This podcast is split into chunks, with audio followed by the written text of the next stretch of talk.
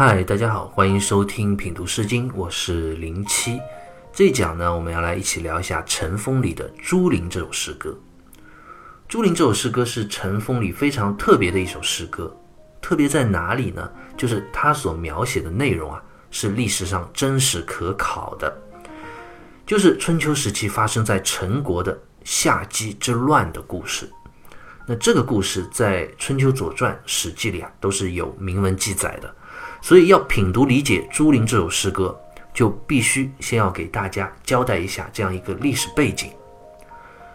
我想大家如果读过荷马史诗的话，《伊利亚德》《奥德赛》，或者看过电影《特洛伊》的话，就一定听说过一个关于绝世美女海伦的故事。正是为了要争夺这位倾国倾城的绝世美女啊，古希腊的城邦和英雄之间啊兵戎相见。那同样巧合的。在中国的春秋时代，也有这样一位倾国倾城的绝色女子，因为她举世无双的容颜，无数公侯贵族啊为之倾倒，而最终啊引来杀身之祸，甚至陈国也因为她而被楚国所灭。那当时中国整个南方的诸侯国之间的整体政治格局，就因为这位女子啊也发生了彻底的改变。这位女子，她的名字就叫夏姬。夏姬，我们看这个名字啊，就知道她是一位姬姓的女子。她是郑国人，是郑穆公的女儿，郑国的一个公主。那郑国呢，将她嫁给了陈国的一个贵族，叫做夏玉书，所以她就被称为夏姬。据说夏姬在出嫁之前啊，就和她同父异母的一个哥哥叫子蛮有着不正当的私通的关系。那后来子蛮没过几年就死了。夏姬出嫁陈国之后啊，给夏玉书生了一个儿子。后来夏玉书呢，也早早的就去世了。那我们看啊，从这里就隐隐的感受到夏姬这个女子啊，她命好像不是特别好。我们中国有句俗话叫“克夫”啊，和她有感情关系的男人啊，已经死了两个了。先是同父异母的这个哥哥子蛮，然后呢，又是第一任的丈夫夏玉书。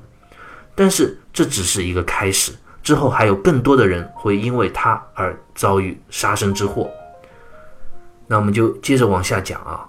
那话说，丈夫夏玉书死了之后呢，夏姬啊就跟这个儿子，名字叫夏真书，这母子两个人相依为命。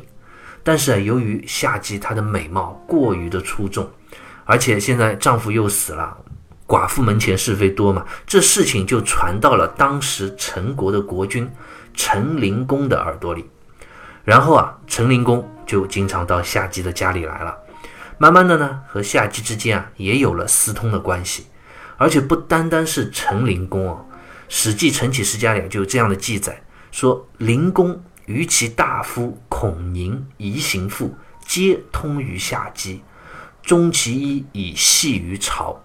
意思就讲，当时陈灵公有两个手下，两个大夫，一个叫孔宁。一个叫夷行父，他们也和夏姬之间有着私通的关系，而且最过分的是什么？这三个人啊不知廉耻到什么程度啊！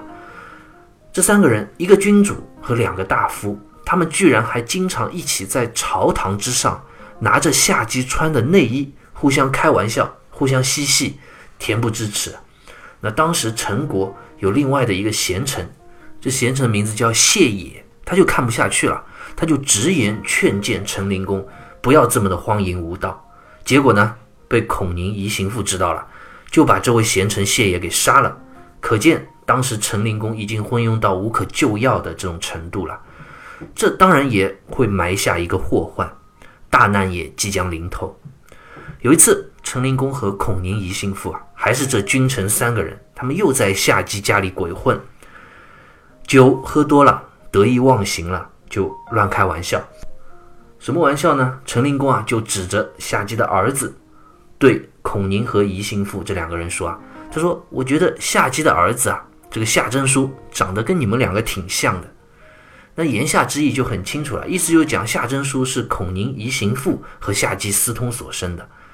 那孔宁、宜兴父听了呢，也肆无忌惮的开玩笑，怼回去了，说：“哎，不不不，夏真书还是长得最像你陈灵公啊。”那三个人就在屋子里啊，这么厚颜无耻的互相开玩笑，结果呢就被门外的这个夏真书给听到了。夏真书这时候已经成年了，长大了，是个有自己想法、有自尊心的男子汉了。听到这话，他心里就愤怒不已啊，于是就秘密的在门外准备好弓弩，就等着这三个人出来。等他们一出门啊，就弓弩齐射，乱箭齐发，陈灵公当场就被射死了。孔宁一行妇呢，侥幸逃脱，然后都逃亡到国外去了。我们看，这已经是和夏姬有男女关系，并且因他而死的第三个男人了，而且是当时陈国的国君陈灵公。但是更可怕的不是陈国的国君死了，而是陈国也因此而遭遇了一次灭亡。这是怎么回事呢？因为夏姬的儿子夏真书在杀了陈灵公之后啊。陈灵公的儿子，也就是太子，也逃到其他国家去了，因为害怕嘛。夏真书呢，就自立为陈国的国君了。那这样一来的话，性质上就变了。原来你杀陈灵公，可能是因为他乱开玩笑，和你母亲私通，并且你发表心中的这种愤恨之情，所以把他杀了。但你把他杀了，又自己自立为陈国的国君了，这从道义上来讲，就有点夺权篡位的感觉了。所以当时啊。在南方最大的一个国家楚国就看不下去了。当时楚国的国君是春秋五霸之一的楚庄王。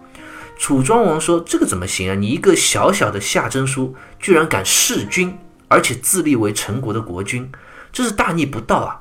于是楚庄王就发兵打陈国了。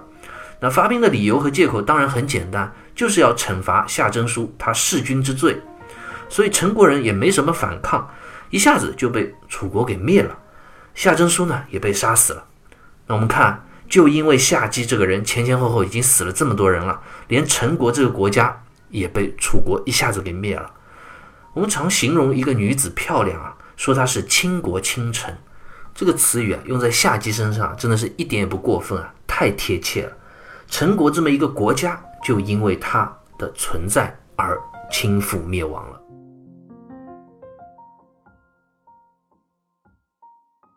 我们刚刚就讲了，因为夏姬整个陈国被楚国所灭，但是我们故事在这里还没讲完。那灭了陈国之后呢？幸好啊，楚庄王这个人啊，春秋五霸之一啊，还是非常明智的一位君主。当时他手下有一位贤臣，就劝谏他说啊，他说你本来是发兵陈国，是为了讨伐这个弑君篡位的夏真书的，结果倒好，你杀了夏真书，自己最后顺带手把陈国给侵占了。这于情于理啊，说出来都不好听，所以楚庄王后来仔细的思来想去啊，的确自己做的有一点不仗义，就把陈国啊又还给陈国人了，从陈国撤兵了，这样陈国啊才得以劫后余生啊，死里逃生。但是到这里啊，关于夏姬的故事我们还没讲完啊。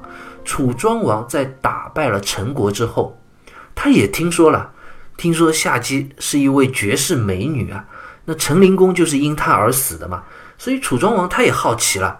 我们看男人的本性这里就出来了，所以楚庄王就特别想要见见这个夏姬，看看她到底是不是真的跟传说中所讲的一样啊，美的倾国倾城啊。结果这一见啊就了不得了，楚庄王也被夏姬的美色所倾倒了，想要纳夏姬为妃。那我们这么大致算一下，那这个夏姬其实也不小了。这个时候也三十岁左右了吧，但是楚庄王还是沦陷了，可见夏姬的确是貌美如仙啊，魅力非凡。还好楚庄王手下有一位大夫叫申公乌臣，他就劝楚庄王说啊，他说你可千万不能纳夏姬为妃，你看他身边的男人都死了多少个了，这个女子不祥。所以楚庄王想想也对啊，就忍痛放弃了。楚庄王呢有个弟弟叫子产。当时呢，他也想娶夏姬，也被申公乌纯啊这样一顿劝，最终啊也放弃了。那最后楚庄王就把夏姬嫁给了楚国当时的一个贵族，叫连尹乡老。当然，结果我们大家也一定猜到了啊，连尹乡老没过几天也死了啊。当然，他死是因为在战争中死去的，反正也死去了。那夏姬这女的也太背了啊，谁娶她谁就死。按理说这种时候。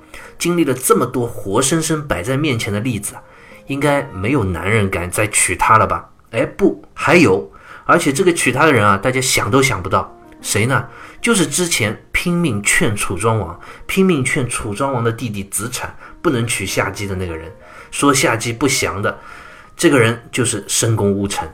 而且申公乌臣啊，他为了和夏姬在一起啊，他设了很大的一个局啊，他先想办法把夏姬送回到郑国，也就是夏姬的娘家，然后他在楚国啊待了十年，最终找到一个机会，楚王派他出使齐国啊，他出使完齐国之后啊，顺道只身一人就去到郑国，跟夏姬团圆成婚了，就再也不回楚国了。这真的是真爱啊！过了十年，我们想想，夏姬都四十了，但是。申公乌臣还是义不反顾的，就抛弃他在楚国的家族所有的财产，毅然的到郑国去找夏姬。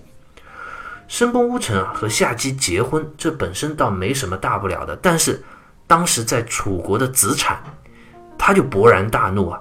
子产想：好啊，你个申公乌臣啊，当年你苦口婆心劝我，我的哥哥楚庄王和我不要娶夏姬，现在倒好，搞了半天，原来。你给自己留着嘛，最后被你给娶了，这真的是太气人了。所以子产一怒之下就把申公乌臣在楚国的家族亲人都给杀了，还把他在楚国的财产也给瓜分了。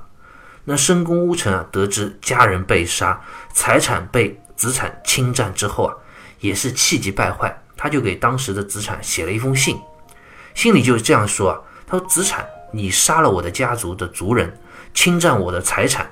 那你要给我等着，我让你和整个楚国啊都永远不得安宁。申公乌臣他的确也就这么做了。他怎么做的呢？他就建议当时的晋国啊联合吴国夹击楚国，而且因为当时的吴国还是比较落后的，申公吴臣还亲自到吴国去，他把楚国的这种军事机密啊，因为他是楚国人，都很了解，就把这些军事机密告诉了吴国。还教吴国人学习驾驶战车，这就大大增强了当时吴国的实力，也就相当于啊，他在楚国的边上培植起了一个强大的敌人。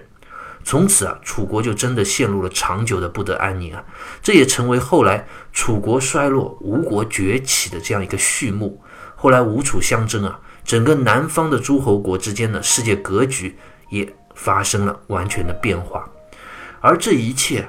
其实起因，我们看都是因为夏姬这位美貌绝伦、倾国倾城的女子。那么现在回过头看夏姬，因为她多少贵族丧命啊，陈国国君因他而死，甚至陈国也因为他被楚国所灭亡。